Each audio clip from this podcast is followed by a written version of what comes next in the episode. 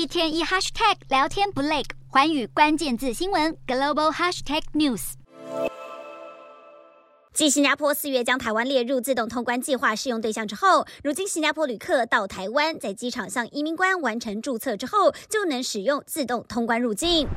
继美国、南韩、澳洲、德国、意大利之后，新加坡正式成为第六个与台湾之间实施互为自动通关的国家。而新政策上路之后，新加坡当地的旅行业者也立刻收到大量的询问电话。